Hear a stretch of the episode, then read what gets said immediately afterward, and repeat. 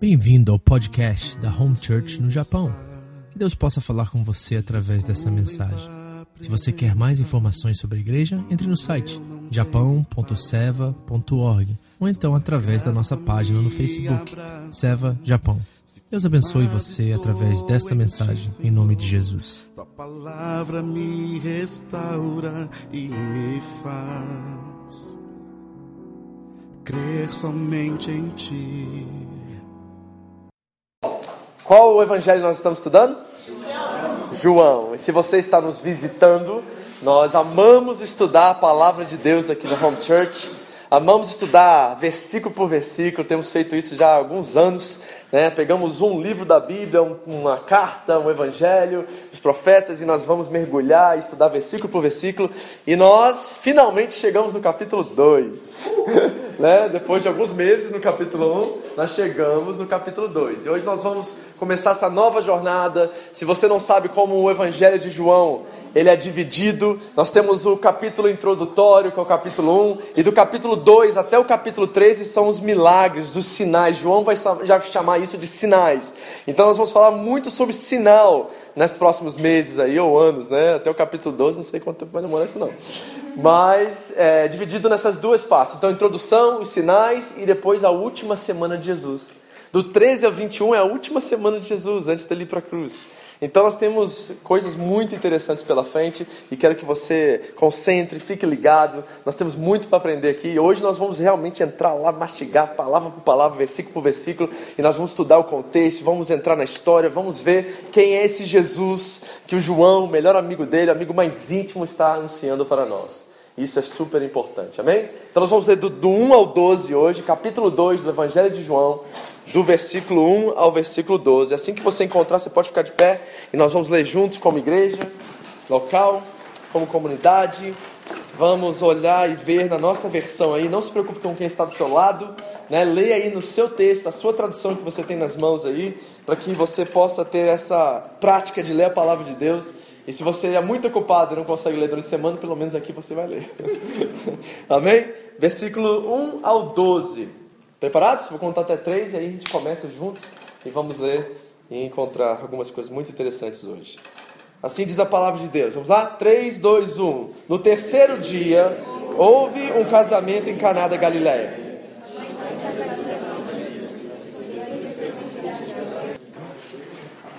Leram? Entenderam? Então agora nós vamos estudar exatamente isso aqui.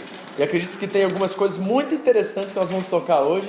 Espero que você possa estar disposto a aprender comigo. Mas, antes de entrarmos no capítulo 2, vamos, falar, vamos recapitular principalmente a forma como João, como eu disse, vou repetir isso não sei quantas vezes, ele é o amigo mais íntimo, o melhor amigo do Senhor Jesus. E ele está nos mostrando uma perspectiva diferente dos outros evangelhos. Você sabe que nós temos quatro evangelhos na Bíblia: Mateus, Marcos, qual é o terceiro? Lucas, e João, certo? E os três primeiros evangelhos na teologia é chamado de evangelhos sinópticos. E essa palavra no grego significa que eles precisam ser lidos simultaneamente, juntos, tá? Porque eles estão mostrando perspectivas diferentes da mesma história. E todas elas são praticamente biografias do Senhor Jesus. Mas João não lê e não escreve assim. João coloca o holofote em Jesus e ele não está preocupado com eventos ou um cronograma sucessivo de eventos. João está preocupado em destacar Jesus e a pessoa de Jesus. Tanto é que você vai ver no evento no Evangelho de João que algumas passagens estão em momentos diferentes do que os outros evangelhos. Por exemplo, semana que vem nós vamos entrar quando Jesus é, varre o templo está bem no início aqui do Evangelho de João, mas nos outros evangelhos está quase no fim, é quase antes da crucificação. Por quê? Porque é uma forma literária daquela época de você fazer biografias baseadas em destaque, em destacar certos personagens. E João está destacando Jesus, e não só Jesus, mas ele está destacando o Jesus sobrenatural, o Filho de Deus, o Jesus que é Deus encarnado. João quer nos apresentar é esse personagem, essa figura tanto histórica quanto sobrenatural. Então eu quero mostrar para vocês que no capítulo 1 ele já nos deu algumas dicas, ou seja, nos revelou algumas características desse Jesus que ele está nos apresentando. Então deixa eu mostrar para vocês só algumas coisas que definem Jesus de acordo com João no capítulo 1. Por exemplo, ele diz que Jesus é o Logos, lembra disso? O que é o Logos? É a razão de viver, certo? No início, no princípio, estava o verbo, está escrito aí na sua tradução verbo, mas no grego original é logos, e logos quer dizer razão de viver. Disse João também que ele estava com Deus no princípio e ele era Deus. Então nós começamos a ver características que revelam para nós quem Jesus é. Ele disse também que Jesus é a vida, o Zoe, ele diz, né? A palavra no original é Zoe, não é vida biológica, é vida divina, vida sobrenatural, transcendente, vida de Deus. Ele diz que Jesus é o Zoe de Deus. Diz que Jesus é a luz dos homens. Ok? Isso são todas características que João está nos apresentando esse melhor amigo dele. Outra coisa, ele diz que é aquele que nos dá poder para nos tornarmos filhos de Deus. Está em Jesus. Essa prerrogativa de, através de crer nele, nós nos tornamos filhos do Altíssimo. Jesus também é alguém cheio de graça, cheio de verdade. São tudo características que João está nos revelando. Ele disse também que Jesus é o Cordeiro de Deus que tira o quê? O pecado do mundo. E é aquele que batiza com o Espírito Santo. Ele diz que Jesus é o Filho de Deus e disse também que Jesus é a imagem do Deus onisciente e do Deus onipresente. Nós vimos isso semana passada, quando ele vê Daniel, oh, desculpa, Natanael, e vê que Natanael estava debaixo da figueira né, antes de conhecê-lo. Nós vemos ali que ele não é somente uma figura, um profeta, mas ele é Deus onisciente, ou seja, sabe todas as coisas, e Deus onipresente, porque também está em todos os lugares. E hoje, nesse capítulo 2, no início do capítulo 2, ele vai nos revelar mais uma, ou mais um desses atributos. E um desses atributos é talvez um dos mais extraordinários de Deus. Então agora nós vamos mergulhar nesse texto. Eu quero que você lembre o que eu falei agora. João está nos apresentando essa figura né, que ela é incrível, esse ser incrível que ele diz ser Deus, e esse Deus se torna homem, desce, se faz um de nós, se identifica conosco. E agora no capítulo 2 ele vai nos mostrar mais uma faceta, por assim dizer, desse personagem, dessa figura que é o melhor amigo dele, que é Jesus. Então vamos ao primeiro versículo do capítulo 2. Acompanhe a leitura comigo. Diz assim: No terceiro dia houve o quê? Um casamento em Caná da Galileia, e quem estava lá? E a mãe de Jesus estava ali. Bom, somos apresentados mais um personagem. Nós já conhecemos João Batista, conhecemos Felipe, André, Pedro, Natanael, e agora essa figura da mãe de Jesus, que a qual nós não sabemos o nome ainda. Eles chamam ela de mãe de Jesus, o nome de Maria não é nem mencionado ainda. Né? Nós temos essa figura, e se nós só tivéssemos o Evangelho de João, nós nem saberíamos o nome dela ainda. Certo? Então nós temos essa mãe de Jesus que aparece e começa a nos dar algumas dicas da intenção do autor, da intenção de João. Por quê? Como eu disse a vocês, o evangelho de João é diferente dos demais. João está colocando em destaque Jesus e ele não está preocupado com a cronologia de eventos. Isso é muito importante, por quê? Porque é de propósito que João espera um capítulo para apresentar a mãe de Jesus. Agora, se isso não gera uma curiosidade em você, gerou em mim. Porque uma pessoa tão importante como a mãe de Jesus só aparece no segundo capítulo, já me revela, já me mostra algumas coisas. E eu não estou diferente da maioria dos intérpretes ou comentaristas ou estudiosos bíblicos em entender que João esperou até o capítulo 2 de uma forma proposital para, para apresentar a mãe de Jesus. Por que isso? E é interessante que ele coloca a mãe de Jesus junto com os discípulos. E é mais ou menos isso que eu concordo com os comentaristas e eu tenho essa percepção também, que de certa forma João quer nos ensinar e nos mostrar que Maria não é a protagonista da história, ela é uma coadjuvante. Maria, como os discípulos, é uma auxiliar na história, é alguém muito importante, alguém de um caráter ímpar, alguém santa, alguém que foi escolhida por Deus. O anjo anuncia para ela a mensagem, ela é a primeira a receber a boa nova, mas ela é alguém que está no patamar dos discípulos. Diz que ela estava na festa junto com eles. E João espera até o capítulo 2 para nos mostrar a mãe de Jesus. Então nós não podemos ver Maria na prerrogativa da história, como a pessoa principal da história. Jesus é aquele que está em destaque. Jesus precisa ser aquele que está em destaque. E Maria é alguém que é uma coadjuvante nessa história. Isso é muito importante, porque eu vou mostrar isso para você de uma forma mais clara daqui a pouco. Versículo 2: E Jesus e seus discípulos também haviam, sido convidados para o quê? Para o casamento. Tendo acabado o vinho, o que aconteceu na festa? Acabou o vinho. Acabou o vinho. E daí, pastor? E daí que naquela época, agora eu tenho que entrar no contexto, casamentos duravam sete dias.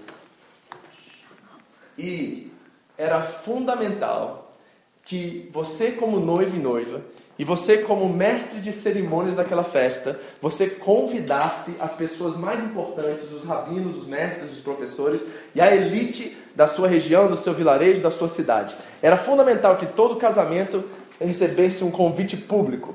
E havia uma necessidade de que o vinho e a comida durassem os sete dias da festa. festa. Era caro ou não era fazer casamento naquela época? A gente faz um dia de casamento aqui, todo mundo fale, né? Um dia de casamento é quase falência aqui, né? Tem que trabalhar seis meses para pagar uma festa de casamento aqui. Lá durava sete dias. E outra coisa, era um vexame público, uma, uma gafe extraordinária a comida faltar ou o vinho faltar numa festa como essa. E sabe o que é pior? As pessoas não vinham no primeiro dia, às vezes vinham no terceiro dia, depois voltavam no quinto. Às vezes vinham só um dia no final. Então, como mestre de cerimônia, como é que você organiza isso? Porque é um vexame, assim, o pessoal estava brincando comigo hoje de manhã e falou assim, pastor, então é como se é, o casamento fosse a revista Caras. É, mais ou menos isso. Né? Mais ou menos isso. Todo mundo fica sabendo que tem um casamento e todo mundo é convidado, porque é uma questão de você ter né, uma reputação, você ser elogiado, você ser considerado na sua cultura, na sua sociedade. Era muito importante você estar lá e o vinho tinha que estar lá o tempo todo e não poderia faltar vinho nenhum dos dias, mesmo que metade dos convidados vinham dois dias, outros três dias, ou um ficava né, para chapar o melão sete dias. Né? Porque judeu, se você não sabe, é igual alemão, meu amigo. Cerveja para alemão é igual água. Água é mais cara na Alemanha que cerveja. Sabe isso, né? E para judeu, tomar vinho é uma coisa muito comum e muito natural. Eles tomam vinho como tomam água. E as festas, eles tinham uma forma de trabalhar isso, porque eles sabiam que o povo ia para a festa para encher a cara, então eles colocavam o álcool melhor, ou seja, o álcool com um conteúdo de teor alcoólico maior no início da festa, para que chegar no ápice da festa, que era a cerimônia, não estava todo mundo bem, pelo menos. Porque se você fizesse o casamento logo no início, estava todo mundo chapado, ia ser um desastre a festa. Porque todo mundo bebia até acabar mais, porque era de graça. Só que tinha outro problema com isso, sabe por quê? É que nem as nossas festas hoje em dia, é muito interessante isso. Quem pagava a festa não era o noivo, eram os convidados.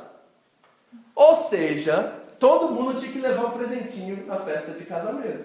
E esse presentinho não era qualquer coisa, porque dependendo do status que aquela pessoa tinha na sociedade, dependia também do valor do dinheiro que tinha que ser entregue, ou do valor do presente que tinha que ser entregue. Naquela época era mais dinheiro, troca, né, de, de animais e etc. do que isso. Então, pense comigo agora sobre tudo isso. Você está numa festa como essa, está todo o vilarejo lá e começa a faltar o vinho. O que os convidados vão fazer? Vão guardar o presente aqui no bolso e ó, vazar. E toda aquela despesa daquela festa, quem vai pagar? Você. Então nós estamos com um problema social muito sério aqui. Tem algo muito sério acontecendo nessa passagem. E o interessante é o seguinte: quem é a primeira pessoa que nota que o vinho havia acabado? Você leu até o fim, você sabe que tem um mestre de cerimônias aqui. E ele deveria ser o responsável para não deixar isso acontecer, para não se tornar um vexame para todo o vilarejo. Mas o interessante é que é a mãe de Jesus que repara que o vinho havia acabado. Pastor, por que, que ela descobriu isso? Sabe por quê? Porque nós estamos primeiramente lidando com uma cultura patriarcal, machista, sabe disso? Mulher não tinha direito de voto, era analfabeta, não tinha nenhuma voz naquela sociedade. O trabalho da mulher é cuidar dos filhos e cuidar da casa. Isso é antiguidade, tá, gente? Não é moderno isso, isso é antigo, é patriarcal, é machista. E qual era o lugar das mulheres nas festas de casamento? Do lado da comida e do lado do vinho. Porque elas que serviam. E aí, quando Maria está lá, do lado de tudo, e está vendo que acabou o vinho, ela entrou em desespero. E essas palavras que estão escritas aqui, do dizer de Maria, na nossa tradução ao português, não lhe façam muita justiça. Porque houve uma reação muito empática. Ela se colocou no lugar daqueles noivos e sentiu a dor deles, de talvez sofrer o prejuízo do vexame que aconteceria se o vinho houvesse, houvesse acabado de verdade. Porque nós lemos aqui, vai comigo lá, no versículo 3, ela diz assim: Não tem mais vinho. Tradução muito literal, muito direta, mas se você fosse ler isso no original que foi colocado, era mais ou menos como Maria estivesse dizendo com muita etiqueta, com muito, como eu posso dizer assim, cortesia, educada, né? Ela praticamente disse assim: Jesus, Se os noivos ou os convidados souberem que o vinho acabou, isso trará um grande prejuízo para a família, pois são os convidados que presenteiam os noivos para pagar as despesas. E olha que um comentarista disse assim: é como se Maria estivesse dizendo a Jesus: vamos fazer uma vaquinha para comprar um vinho?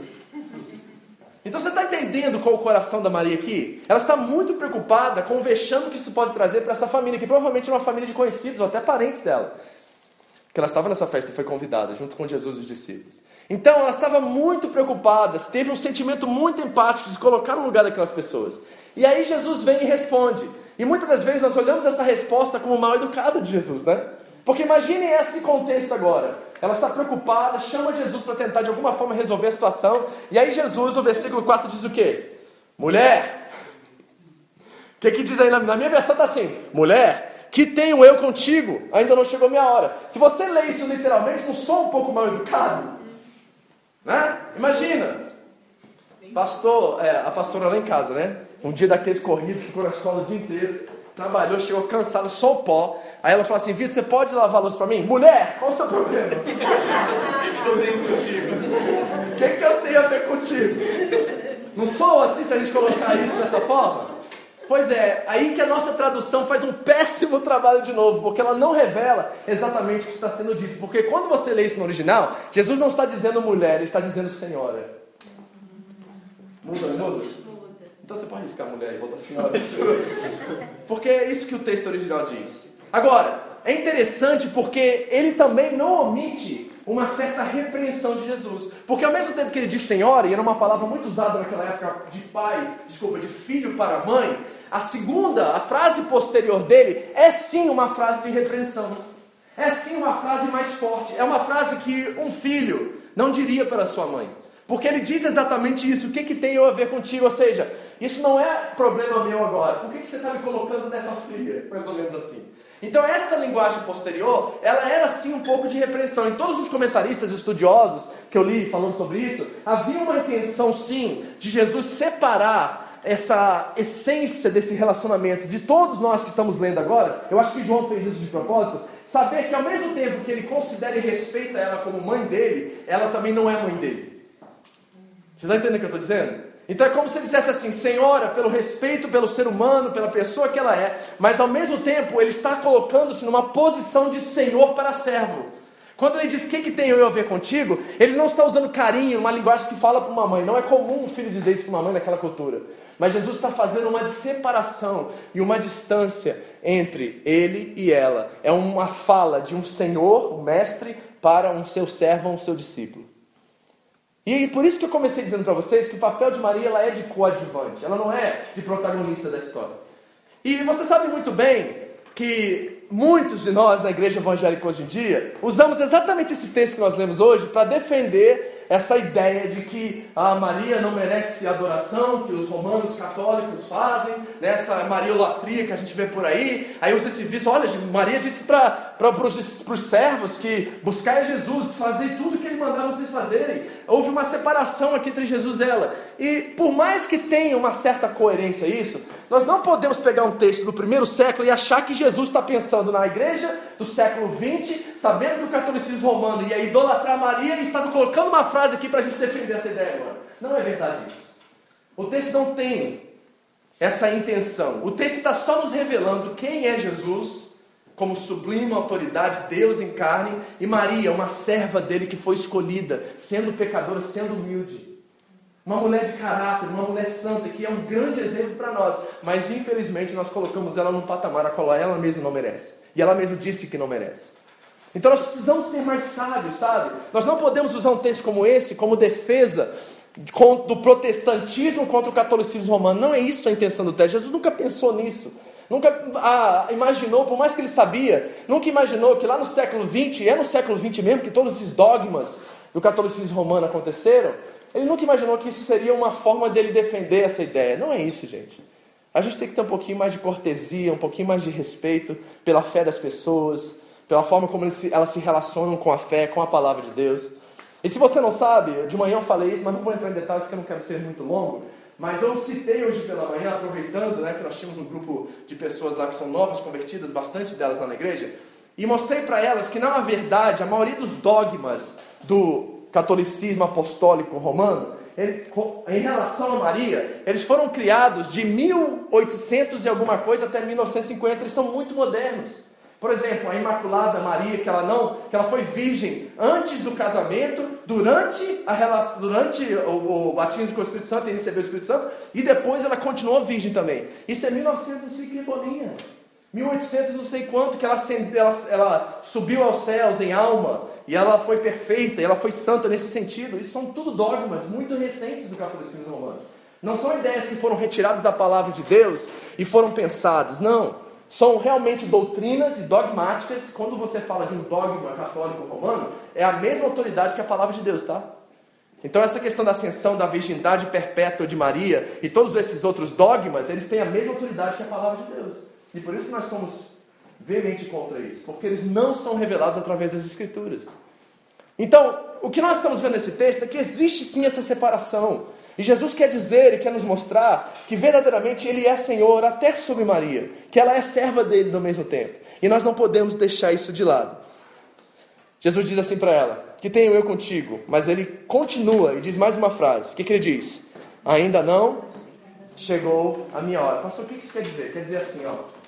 Ele mais ou menos estava dizendo assim para Maria: Maria, se eu começar a fazer milagres, inicia o meu caminho da cruz. É isso que ele está dizendo em outras palavras. Maria, se for agora o momento em que eu começarei a realizar milagres, e o milagre como você está me pedindo, se eu iniciar uma jornada de milagres, essa jornada irá terminar no Calvário. E ainda não chegou minha hora. Mas a compaixão de Jesus fala muito mais alta do que qualquer outra coisa, né? Porque você já leu o fim dessa história e viu que ele resolveu a parada e viu que a compaixão dele era tão forte, o amor dele pelas pessoas era tão forte que ele, mesmo assim, pela pressa talvez, né? Porque a gente sabe que Maria sabia quem ele era, né? Lembra que foi o anjo que avisou para ela que quem estava no ventre dela era o filho de Deus e o salvador do mundo. Tanto é que no cântico de Maria, um dos mais bonitos das escrituras, no capítulo 2 de Mateus, por exemplo, é um cântico assim, a gente devia talvez cantar na igreja. Ela chama ele de Salvador, de meu Deus, meu Senhor, ela está falando para o filho. Ela sabia quem era essa criança, não era uma criança normal. Era o Filho de Deus, era o Salvador do mundo. Maria sabia, e quando ela vai até Jesus pedir com que ele resolva essa situação de vexame, ela sabe que ele é o único que verdadeiramente sabe que pode resolver isso. Ela sabia que Jesus era o Filho de Deus, ela sabia que se Jesus quisesse, ele poderia resolver essa situação. Então nós temos que olhar para esse texto dessa forma, como um apressar de Maria para que o reino de Deus viesse e que todas as coisas fossem colocadas no lugar. Essa é o que está dizendo o texto, tá? Não vai defender o catolicismo romano, defender o protestantismo através disso aqui. Não, não acredito que é isso que o texto quer nos dizer, por mais que exista essa distância entre os dois. Versículo 5. Sua mãe disse aos serventes: Fazei tudo que ele vos disser. Para quem que ela jogou a responsabilidade? Para o protagonista da história. Está vendo como é que ela é uma coadjuvante em tudo isso? É auxiliar, parceira, alguém muito importante na história, mas não era o protagonista da história. Fazei tudo que ele vos disser. Agora, essa frase é muito interessante, porque eu já vi ela em outro lugar. E você sabe muito bem que a Bíblia é uma revelação, que todas as palavras e todas as ideias estão conectadas umas com as outras. De Gênesis a Apocalipse existe uma história de revelação que está progredindo, está expandindo, e nós podemos conectar pontes de um lado do Apocalipse até o outro lado do Gênesis, que elas se conectam e elas fazem sentido nessa conexão. E a coisa interessante é que esse dizer de Maria, ele já foi dito por outro alguém. Você sabe quem? Por um faraó. E sabe qual é a história? A história está lá em Gênesis 40, na verdade do 32 em diante, 35 em diante, que é a história de um menino chamado José, muito orgulhoso, que foi mandado, vendido pelos seus irmãos ao Egito, e ele se tornou a segunda pessoa mais importante do Egito. Quem conhece a história? Conhece, né? E sabe o que é interessante? Depois de interpretar o sonho de Faraó, Faraó colocou ele, deu um anel dele, e sabe o que Faraó disse para os serventes? Exatamente essa mesma frase. Fazei tudo o que ele mandar você fazer. E Maria parece que traz isso lá de trás. E se você não sabe, a figura de José é a figura de Cristo do Antigo Testamento. José é esse menino que venceu o pecado, que não cedeu ao pecado, que super, superou, que venceu, que foi o salvador dos seus irmãos. Lembra da história de José? Ele salva os hebreus, gente. Se não fosse por José, estava tudo morto de fome. Foi ele que salvou o povo de Israel. Foi ele que manteve a genealogia de Jesus viva, porque ele veio e resgatou seus irmãos, resgatou seus pais e manteve a sua descendência viva. Ele é a figura de Cristo do, do Antigo Testamento. E Maria diz exatamente isso. E veja como é que as pontes começam a conectar. E nós vemos que o Deus da história é o Deus daquilo que a gente fala em inglês, que é o His Story a história dele. Ele sabe exatamente o que está fazendo, ele coloca todos os pingos nos is, ele sabe exatamente o que está acontecendo na sua história agora, sabe de onde que ela vai e sabe o que ele pode fazer se você permitir que ele faça na sua vida. Ele sabe todas as coisas, ele é o Deus onisciente e o Deus onipresente, está em todos os lugares e sabe todas as coisas. Isso é lindo, isso é maravilhoso para nós, isso é tremendo, amém? Versículo 6. Estavam ali seis talhas, alguém tem uma tradução diferente? potes, né? Melhor, né? A minha versão é um pouquinho mais antiga, mas é interessante que eu vou te mostrar uma coisa aqui que eu achei muito bacana. Olha, estavam ali seis talhas de pedra que os judeus usavam para purificações, e cada uma levava duas ou três metretas. Tinha mais ou menos quantos litros? 80 120 litros, ok? Então imagine potes enormes com 80 a 120 litros de água dentro deles. Jesus olha para esses potes e ele sabe que aqueles potes são colocados ali para que os judeus lavem as mãos antes de comer e que eles fazem atos de purificação para ir adorar a Deus. Então eles se banham, né, se lavam e vão orar, vão buscar a Deus. Existe um ritual de purificação dos judeus. E Jesus olha para aqueles potes e não pensa duas vezes. Traga os potes. Ele nem passou pela cabeça dele de que aquilo ali era algo sagrado que aquilo ali era algo espiritual. Sabe por quê? Porque Jesus está mais preocupado com as pessoas do que com as coisas. E se alguma coisa que tem a aparência de espiritualidade, ou aparência de religiosidade, se não serve para ajudar as pessoas, é inútil. Alguma coisa, por mais bonita que seja, né? A gente tem uma arca da aliança aqui, né? Quando a gente tiver nosso lugar, e vamos botar a arca da aliança.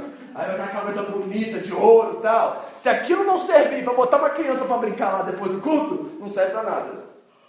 Porque tem que ter uma utilidade a qual abençoa, a qual serve, a qual ajuda as pessoas, até na sua demonstração artística. Tem que ter alguma coisa que revele para nós quem Deus é. Porque se for só um pedaço de madeira, se for só uma coisa que fica bonito, ela perde a sua essência. E lembra que eu falei para vocês na nossa estudo de Filipenses? que se nós não tivermos uma consciência de fé, e termos uma vida pensante de fé, nós nos tornamos Pinóquio. Nós somos só boneco. E todos nós queremos ser seres humanos como Pinóquio queria ser. Mas se a essência da fé, se a fé não for pensante, se não uma fé assim que a gente abraça e a gente se apropria dela, nós nos tornamos simplesmente madeira, pedaço de pau, inútil. E Deus não quer isso. Deus quer que você se aproprie da sua fé. Deus quer que você não dependa dos seus líderes espirituais para você crescer. Não coloque a sua fé em mim, coloque a sua fé em Deus e coloque a sua fé na palavra. É isso que conta, não sou eu, não é os estudos que eu faço, os esboços que eu coloco aqui para vocês, por mais coerente ou mais bonitinho que tenha aparência. Não é isso que muda a gente, o que muda a gente é a nossa consciência diante de Deus perante a palavra dele. Amém, queridos? Nós precisamos prezar por isso. Repare uma coisa que é muito importante. Jesus está olhando para esses potes e ele não está vendo nada demais neles. E aqui eu vou aproveitar e vou ensinar vocês como igreja, como pastor de vocês algumas coisas. Por quê? Porque Jesus está violando um costume. Você está reparando isso? Ele pega os potes sem pensar duas vezes que era da purificação. Jesus está violando um costume. Por quê? Porque o costume não tem valor pessoal e sim somente religioso. Então nós precisamos, como igreja, aprender a diferença entre usos e costumes e doutrina. A igreja contemporânea evangélica confundiu demais as duas coisas. Nós estamos olhando usos e costumes como doutrina e olhando doutrina como usos e costumes. E aí virou uma bagunça e a gente não sabe mais o que fazer. Quem aqui sabe o que é usos e costumes? Hã? Vou, vou testar, hein? Tô brincando. Quem aqui sabe o que é doutrina? Eu tenho certeza que muitas vezes você foi descrever alguma coisa que uma igreja que você frequentava ou frequentou conheceu, e você disse assim: ah, lá naquela igreja, pastor, tem uma doutrina X e tal. Só que não era doutrina, era uso e costume. Não era doutrina. Então deixa eu explicar para você a diferença entre usos e costumes e doutrinas, ok? Primeiro, usos e costumes. Conceitos, ideias, padrões, diretrizes que um ministério ou igreja assume como prática de seus adeptos. São práticas externas respaldadas pela maneira comportamental que uma instituição deve, deseja se revelar ao mundo. Primeiro, ótimo, eu ia dar um exemplo. O Rafa já falou, vestimenta. Ok? Então nós temos igrejas a qual usam ternos e gravatas, e isso é um uso e costume, é uma preferência daquele ministério. E se você participa desse ministério, você deve respeitar, porque você se colocou debaixo dessa autoridade. Eu não estou dizendo que isso é inútil no sentido de que você, ah, então é uso costume, então não tem que obedecer. Se você está debaixo dessa autoridade espiritual e pertence a essa comunidade de fé, você precisa adotar os costumes dessa comunidade também. Então, uso e costume é vestimenta, uso e costume é forma de ministrar louvor. A gente canta aqui a, a, o, o livro da harpa cristã. Ah, não, a gente canta música moderna. Isso é uso e costume. Isso não é doutrina. Ah, a gente batiza por aspersão aqui, nós somos presbiterianos. Então a joga aguinha em cima. Ah, a gente só batiza por imersão. Uso e costume, não é doutrina. Batismo é doutrina. Como você batiza? Uso e costume. Ok? Então entendeu a diferença entre uso e costume? Agora o que é doutrina, pastor? Atos 2,42 diz que a igreja primitiva, os discípulos, perseveraram em algumas coisas. Primeira coisa que eles perseveraram na doutrina dos apóstolos. Segunda coisa, na comunhão. Terceira coisa, no partir do pão e nas orações. Doutrina. Tudo que foi escrito por um apóstolo, ensinado por Jesus, Jesus Cristo e passado para eles, a qual o apóstolo Paulo fala veementemente, ou qualquer outro apóstolo fala assim: Isso diz o Senhor e você deve fazer isso, é doutrina. Está respaldado na palavra de Deus e não num pensamento eclesiástico de um pastor ou de alguém. É uma coisa que tem respaldo bíblico, isso se chama doutrina. E a gente tem confundido doutrina com uso e costume. Aí a gente diz assim: ai meu Deus, o altar é sagrado, então não toque no altar, senão você vai ser queimado. Isso não é doutrina. Nós não temos nenhuma diretriz do Novo Testamento dizendo que os instrumentos daqui são sagrados. Não tem. Isso é questão da teocracia do Antigo Testamento, a qual Deus estava preparando o povo e era para eles, não é para nós. Nada aqui é sagrado. Quem são sagrados? São vocês. No Novo Testamento, quem é sagrado são as pessoas, não são as coisas. Você é solo sagrado para Deus. Você é a imagem e semelhança dele. Já parou isso? Então nós temos que fazer essa diferença, porque é exatamente isso que Jesus está fazendo. Jesus está violando um costume, não uma doutrina. Jesus está olhando para aquele objeto religioso e falando assim: ó, ele parado aqui cheio de água não vai ajudar na festa. O que vai ajudar na festa é transformar ele em alguma coisa para que seja útil para o povo. Aí Jesus pega, viola, porque ele sabe que aquilo ali é só um costume ritualista, religioso que não tem valor algum. Amém? Entenderam? Então deixa eu dar alguns conselhos práticos para vocês, tá? Primeiro, todo costume que nós podemos adquirir como ministério precisa ser feito para as pessoas e pelas pessoas, e não para manter certo padrão moral ou representatividade ministerial. Se eu chegar aqui domingo que vem e falar assim, vai todo mundo agora congregar de azul, e eu vou criar minha barba branca que eu quero ser o papai Smurf. O ministério vai se chamar agora o Reino dos Smurfs. Você sai correndo daquela porta e não volta nunca mais. Porque eu enlouqueci em primeiro lugar. E segundo, isso é uso e costume.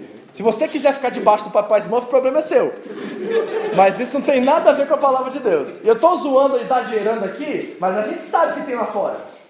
A gente sabe o que, é isso. Tem que dar trízimo, tem que dar quatro vezes seu salário, tem que dar sua casa, seu carro. Você sabe o que é isso? É papai esmoço, meu amigo. Entendeu? Isso não é doutrina, isso é uso e costume. Então nós temos que ter muito cuidado, ok? Nós não vamos adotar nenhum costume aqui como igreja. Por mais bonitinho que for na sua igreja você fazer isso. Ai, pastor, na minha igreja todo mundo usava terno. O problema é seu. Eu não gosto de terno. Já usei terno na minha vida, não me sinto confortável com terno, eu não acho um ambiente propício para terno.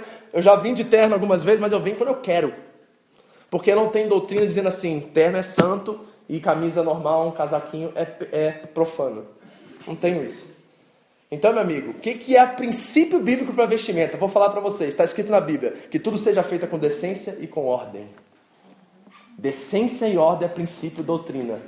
A forma Cada, cada ministério adota o seu. E com isso eu quero dizer mais uma coisa que é muito importante. Preste atenção que isso aqui talvez seja mais importante dos meus conselhos, tá? Que é o Vitor falando, não é Deus não. Que sou eu. Não estou ministrando a palavra agora, eu estou dando para vocês alguns conselhos, ok? Segunda coisa, devemos respeitar os usos e costumes de outros ministérios E quando visitarmos outras igrejas que têm costumes diferentes do nosso, não podemos fazer chacota disso porque isso é pecado desrespeitoso. Então, meu irmão, já fui pregar na Assembleia de Deus, fui de terno, porque eu sei que lá é uma norma, é um uso e costume daquela igreja. Glória a Deus por isso, os irmãos estão em paz com isso. Glória a Deus. Entendeu? Eu respeito isso. E se eu estou debaixo dessa autoridade ele tem esse uso e costume, eu tenho que respeitar. Senão, meu irmão, sai fora. Desliga, vai para outra igreja onde você se sinta mais confortável. Mas nós temos que aprender como igreja a respeitar isso. Por quê? Eu estou falando isso? Que vocês estão, são novos com a gente aqui. Mas a nossa igreja, ela, ela chama a gente de liberal, chama a gente não sei de quê. Tem mais fala mal da gente para tudo que é lado, igrejas mais tradicionais, porque a gente não usa costumes. A gente não tem cargos nessa igreja. Por exemplo, o Hugo é um ministro de louvor, ninguém toca nele porque ele é santo. Entendeu? Não mexe com o Hugo, não. O bicho vai pegar. E chega atrasado você ver se Deus não te fulmina nesse altar. A gente não tem essas coisas, porque a gente sabe que a igreja é um lugar para servir. A igreja, todos nós somos iguais. A minha função é de pastor, mas aqui tem o Vitor, um ser humano, pai de três meninas e marido da mulher, da Andréia. A mulher.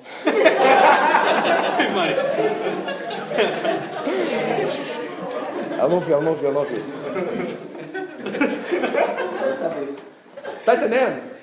É uma função o meu trabalho. Eu tenho um trabalho. Eu nunca chamei você de operário de máquina. Aí eu falo assim, e aí operário de máquina? Tudo bem? Certo? Mas você me chama de pastor o tempo todo. Mas vem cá, tudo bem. Aqui nós estamos num ambiente propício a isso. Mas quando eu estou lá fora e você vem visitar a minha casa, eu vou estar na sua casa, é o Vitor que está indo, tá? O Vitor que trabalha na igreja é pastor da igreja. Mas isso é uma função minha, não é quem eu sou. E a gente precisa entender essas coisas. E não tem problema. Às vezes eu falo isso e a pessoa fala assim, e agora o que eu chamo ele? não, não, não. Estou querendo criar crise na sua consciência. Estou tentando mostrar para você que às vezes a gente faz um estigma da palavra pastor e esquece que tem um ser humano por detrás. Que tem família, que adoece. Né? Que vai no banheiro e fede, viu gente? e acho tem gente que acha que pastor é só, só flores, né? É um ungido, ungido. Ser humano, gente. Sofre. Tem os mesmos problemas que você eu tenho. Talvez o que eu tenho um pouco mais de maturidade na fé por caminhada e experiência e conhecimento para lidar com elas de uma forma, uma forma diferente de você. Mas nós somos todos iguais. Está entendendo uso e costume? Está entendendo doutrina? Nós temos que, isso tem que entrar na nossa cabeça e nós temos que respeitar mais as pessoas. Então eles falam mal da gente, vão continuar falando, porque eu não vou abrir minha boca para falar mal de nenhuma igreja. Você não vai ouvir eu falando mal de outra igreja. Não vai. Porque cada macaco no seu galho, meu filho. Você se vira. Quem vai dar conta? Não vai dar conta para mim, vai dar conta para Deus? Não vai. Não vai dar conta para mim. Vai chegar assim, ah, eu falei com o Vitor lá embaixo, né, Deus? Agora tá tudo resolvido. Fala, tá nada. Resolvido nada. Deus do Vitor não manda nada. Tá entendendo? Então nós temos que respeitar. Então qual é a frase que eu quero deixar nesse ponto? Usos e costumes são negociáveis, doutrina não. Ceia, batismo. O que é exemplo de doutrina, pastor? Ceia e batismo, por exemplo. Jesus deixou para a igreja. Nós temos que participar da ceia e temos que batizar. É nosso chamado. É uma doutrina, nós temos que viver isso. Então nós precisamos aprender isso muito bem, amém? Vamos terminar isso aqui, vai. Versículo 6, 7, 8, de uma vez. 6 já foi, né? 7. Disse-lhe Jesus: Enchei de água essas talhas, esses potes, encheram-nas até em cima. Então lhes disse: Tirai agora e levai ao na minha Bíblia está mestre sala, mas não tem porta-bandeira não. tá, gente? Essa é linguagem muito antiga aqui na minha tradução. Tá, a minha está mestre sala. Aí eu fiquei procurando a porta-bandeira, não tem. Entendeu? Isso aqui é mestre de cerimônias, tá? É a palavra antiga para mestre, naquela época era mestre sala, tá? Então, mestre da sala, é mais ou menos isso mesmo, é aquele que organiza, aquele que cuida. Então, o mestre de cerimônias foi levado para ele porque ele era o responsável pela festa. E vamos ver o que aconteceu com ele. E eles o fizeram, servos. E logo que o mestre de cerimônias provou água transformada em vinho, o que, que ele diz aí? Deu uma vírgula. É, lembra que eu ensinei para vocês? Deu uma vírgula e você para. Então, peraí, deu uma vírgula aqui, vamos parar. Então ele viu, provou. Presta atenção, tem todo um processo aqui. Viu os potes cheios, provavelmente com a cor porque não era mais água, ele reparou que não era água. Então, se não era água, ele foi provar, porque ele é o mestre de cerimônia, ele deve provar para saber se essa qualidade é boa. E ele provou, e olha o que diz aqui né, entre vírgulas. Se bem, ah, é, e não sabendo o quê? De onde viera. Pô, o cara está administrando bem a festa, né? Chega a 120 litros de vinho e o cara não sabe de onde vem. E eu acho que João colocou isso aqui dessa forma de, assim, de forma proposital. Ele está tentando nos anunciar um mestre de cerimônias que não é muito organizado, não é muito responsável. E ele quer fazer um contraste com outro mestre de cerimônias. Um mestre de cerimônias que irá resolver esse bagaço aqui, que irá resolver esse problema aqui. Eu acredito que João colocou esse detalhe especificamente para que nós possamos ver que nenhum ser humano é capaz de realmente ser um mestre de cerimônias de excelência, porque já tem um, a qual cuida de tudo, administra tudo, está sempre em controle de todas as áreas da nossa vida. Então João não coloca isso aqui de acaso. E continua. Mas se bem quem? Quem sabia, gente? Não é interessante isso? Se bem que os serventes que tinham tirado a água sabiam. E chamou o noivo e disse: Todos põem. Olha, olha o que aconteceu. O mestre de cerimônia recebeu o vinho, tomou, provou, perguntou de onde que vem. Os servos sabiam de onde vinha, porque eles viram Jesus fazer, pela sua palavra, um milagre, um sinal, como João vai dizer. E aí o que acontece? Ele vai fazer o que? Ele vai reclamar com o noivo. Ele vai prestar contas com o noivo. E não é uma prestação de contas, ele vai cobrar o noivo para saber como é que ele fez isso, porque foi sobre a cabeça dele. Repare o texto, ele diz assim: E foi logo o mestre de cerimônias e disse: Todos põem primeiro o vinho bom. 10, tá? E quando já beberam fartamente, então o inferior. Mas tu, quem? O noivo, ele está falando que o noivo, você guardou, você me deu um golpe, você me enganou, eu estou com uma reputação queimada aqui agora. Porque você foi lá e colocou o vinho bom, mas você escondeu o vinho bom no começo. Será que o noivo sabia disso tudo? O noivo não está nem sabendo. Ele é tão mal organizado e tão irresponsável que ele nem sabe o que está acontecendo na festa. Ele ficou perdido. Talvez ele chapou também, tomou umas, né? E desapareceu no momento lá e de repente acontece tudo isso. Então ele olha para noivo e diz assim: Por que, que você colocou o bom vinho agora? E eu já falei para vocês, não é? De que essa questão do vinho tem a ver com teor alcoólico. Então, o vinho bom, que é alto nível, alto teor alcoólico, é colocado primeiro, o pessoal se, se alegrar, a festa ficar boa. Só que com o passar da festa, vai diminuindo o teor alcoólico, para que quando chegasse no ápice da festa, todo mundo estava, pelo menos, consciente para ver a festa e ver o casamento. E nós estamos exatamente no último dia da festa, o dia 7. E no dia 7 é quase beber água, porque não tem nada de álcool já no vinho. Porque o noivo e a noiva e a família quer que todo mundo esteja sã. São na consciência, sabendo o que está acontecendo. E de repente aparece o quê? O nível do álcool com o teor alcoólico mais alto da festa. Dá um tilt na cabeça do mestre de cerimônia, surpreende o noivo e todo mundo fica assim: esse cara enganou a gente, né? Botou um vinho ralé a gente estava aqui tomando água e o cara vem com vinho bom agora? O que está acontecendo aqui?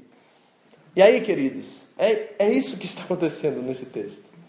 É um momento muito interessante com essa família, nesse vilarejo, com esse povo. E eu quero fazer algumas aplicações agora. Agora são coisas minhas, tá?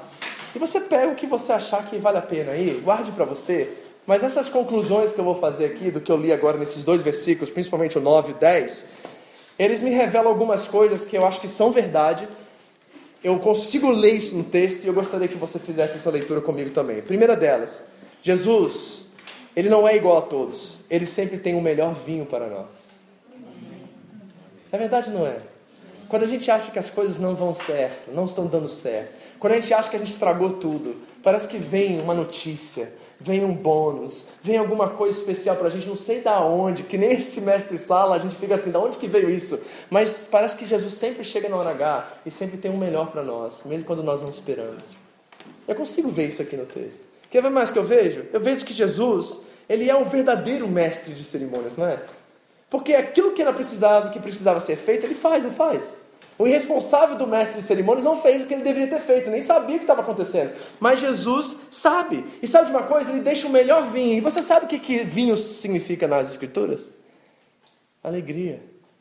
É um símbolo de alegria em todo o Antigo Testamento e também no Novo. Vinho novo é celebração de alegria. E o texto está nos dizendo que Jesus deixou a melhor parte, a melhor alegria para que nós pudéssemos desfrutar. Então eu quero dar um conselho para você. Em vez de assumir a sua casa, chame ele para administrar ela. Em vez de ser um mestre de cerimônias da sua casa e tentar levar na sua força e pelo seu esforço e pelas suas ideias e pela sua visão, chame o verdadeiro mestre de cerimônias para administrar a sua casa. Vamos ver o que acontece. Eu tenho certeza que você vai receber o melhor do vinho a melhor da alegria. Porque quando Ele cuida da gente, Ele cuida melhor do que a gente cuidasse de nós mesmos, não é verdade? Então chame Ele para administrar sua casa. Que tal você, que está tendo algumas dificuldades conjugais aí, chamar Jesus para administrar e dizer assim para Ele: Eu não sou capaz, o Senhor pode administrar por mim? E deixar Ele tomar um rumo. E vamos ver se a qualidade do vinho melhora na sua casa e na sua vida. Terceira coisa. O texto diz que o mestre de cerimônias, genérico, não sabia de onde vinha o vinho, mas quem sabia? Os servos. Deixa eu dizer uma coisa para você. Jesus se revela quem está servindo e não quem está mandando. Hello. Não é interessante que só os servos sabiam de onde vinha o vinho, mas aqueles que estavam no comando, na frente, na hierarquia, na autoridade, não sabiam? Não é interessante que Jesus revela o reino de Deus para os pequeninos e sempre tem essa inocência nesse chamado, esse coração de servo. E o texto bíblico, Marcos 10, 45, diz que ele não veio para ser servido, mas ele veio para e dar a sua vida em resgate de muitos. O Filho de Deus, o Rei do Universo, o Senhor da Glória, o Deus onipresente, onipotente e onisciente, ele desce e serve. Diz em Filipenses 2,5 que haja em vocês o mesmo sentimento que houve em Cristo Jesus, que sendo em forma de Deus, não teve por usurpação, não tomou por força ser igual a Deus, mas antes se esvaziou de si mesmo. E tomando a forma de homem, sendo achado em forma de servo, ele se humilhou e foi obediente até a morte morte de cruz. Esse é o Jesus que nós estamos falando. Esse é o verdadeiro mestre de cerimônias. É aquele que serve. E ele declara para nós que ele se revela àqueles que estão servindo. Pergunta: Tuca seu vizinho aí e fala assim: Você está servindo?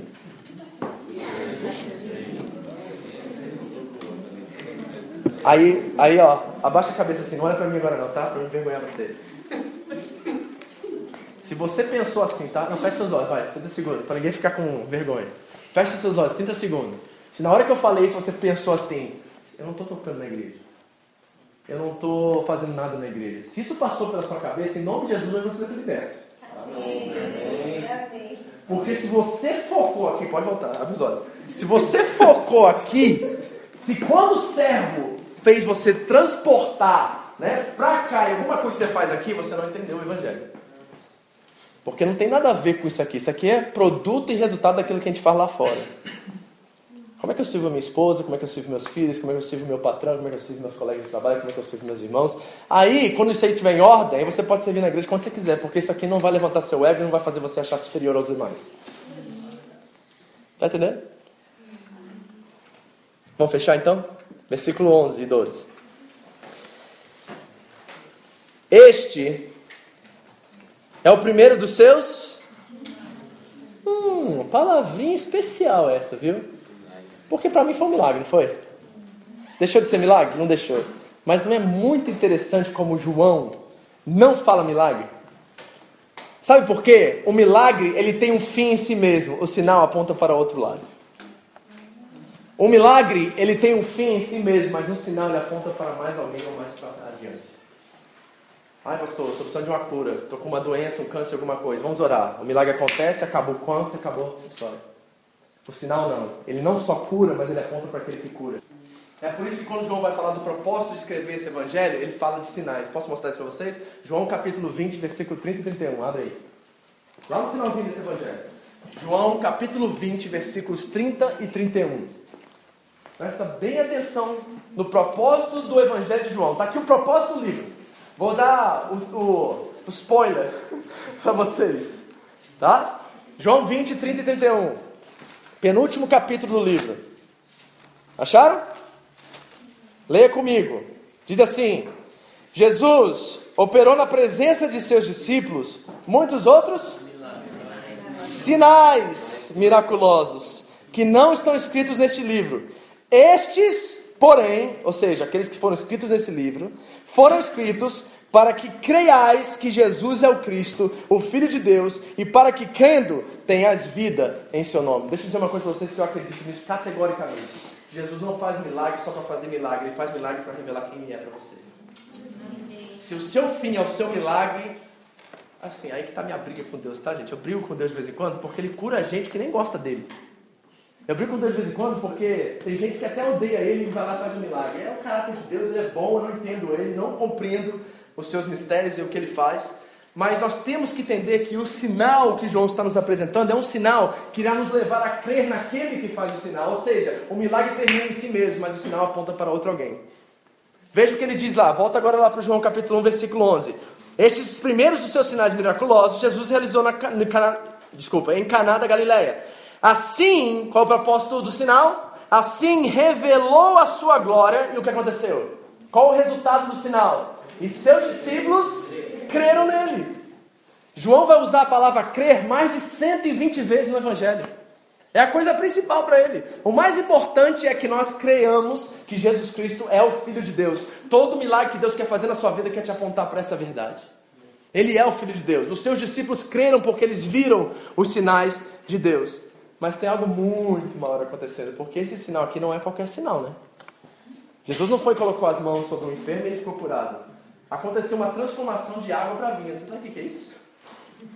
Você tem noção do que é isso? Você tem noção do que é transformar H2O em C2H5OH?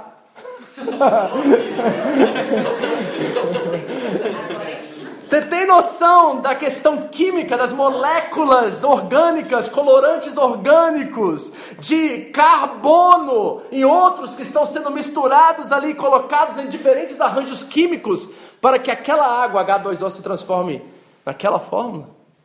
Com uma palavra? Se você não entendeu ainda, sabe o que João está nos revelando? Outra faceta e outra característica de quem esse Jesus é. Ele está dizendo assim para mim e para você: esse Jesus que fez esses sinais, que é o Logos, que é o Senhor cheio de graça e verdade, que é o Cordeiro de Deus que tira o pecado do mundo, que é a luz dos homens, que é o, o, o Zoe de Deus, ele também é o Deus todo-poderoso. Porque assim como no Gênesis Deus disse: haja luz, Jesus disse: haja vinho. E as fórmulas químicas se juntaram, e eu não sei de onde saiu o gás carbônico dali, mas entrou naquela água, eu não sei onde saiu as composições químicas, mas foi tudo feito pela palavra dele. Ele falou: seja vinho e se tornou vinho. E da mesma forma que ele disse: haja luz, houve luz, e a terra, e o firmamento, e todas as outras coisas. João está nos revelando que Jesus não é um profeta, que Jesus não é um homem qualquer, ele é Deus onisciente, ele é Deus onipresente, ele é Deus todo-poderoso. É este sinal que está diante desses homens. Como você não crê nisso? Quem aqui já transformou vinho em água? Ou água em vinho? Quem aqui tem poder de fazer isso? Que o profeta teve poder de fazer isso? Nós não estamos diante de um mero profeta. Nós estamos diante do Deus eterno, do Deus todo-poderoso. E Ele quer se manifestar a mim e a você. Deixa eu te dizer uma coisa e a gente vai orar. Pense por um segundo nisso que eu vou dizer agora e reflita e leva para casa e deixa isso te incomodar a semana inteira. O Deus onisciente que sabe todas as coisas, o Deus onipresente que está em todos os lugares, o Deus todo-poderoso que tem todo o poder e tudo em suas mãos, habita em você. Amém.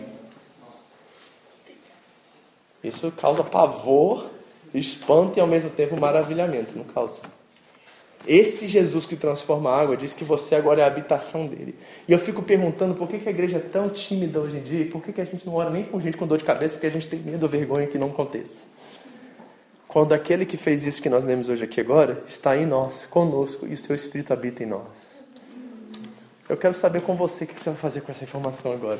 Eu quero saber como é que você vai entrar na fábrica amanhã, entrar na sua casa, tímido, sem ousadia, chateado. Ai, por que não teve zangueão esse mês? Pelo amor de Deus!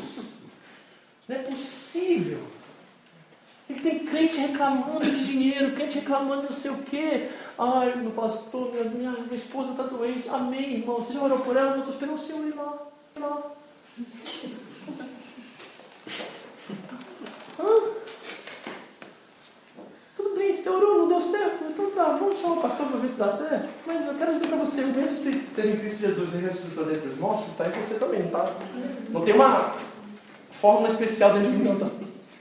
Esse mesmo Espírito que habita em mim, habita em você. Esse mesmo Deus Todo-Poderoso que opera através de mim, do Bruno, do Rafael, do Gustavo, seja quem for, é o mesmo Espírito que está em você. Não tem uma porção melhor para mim, tá? Eu sou homem carnal que nem você, pego que nem você. E sou grato pela misericórdia e graça dele sobre a minha vida, de me usar para ministrar isso aqui para você. Porque é o dom. Esse é o dom de ministrar isso aqui. Né? Mas todos nós temos, no nome de Jesus, poder para curar enfermos, poder para expulsar demônios, poder para fazer coisas maiores do que ele fez. Porque essa foi a promessa dele para você. Se o Deus Todo-Poderoso habita em você, o que, que você vai fazer com essa informação? Feche seus olhos, quero orar com vocês. Esta foi mais uma mensagem da comunidade evangélica Vida Abundante no Japão, a SEVA. Você pode adquirir mais informações sobre a igreja no site da igreja www.seva-japão.org. Siga-nos também no iTunes através do canal Seva Japão Mensagens. Que Deus abençoe você e a sua família em nome de Jesus.